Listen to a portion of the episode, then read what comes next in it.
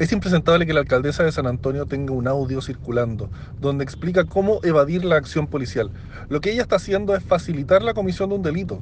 Y si lo hizo antes o después de ser electa alcaldesa, eso poco importa. Hoy la Fiscalía debe investigar si su conducta podría hacerla cómplice o encubridora de alguna situación delictual. Eso hoy no lo sabemos y la justicia debe establecerlo. Espero que esta no sea otra causa más tirada bajo la alfombra como ocurre hoy con tantas cosas en nuestro sistema de justicia. La alcaldesa debe dar explicaciones.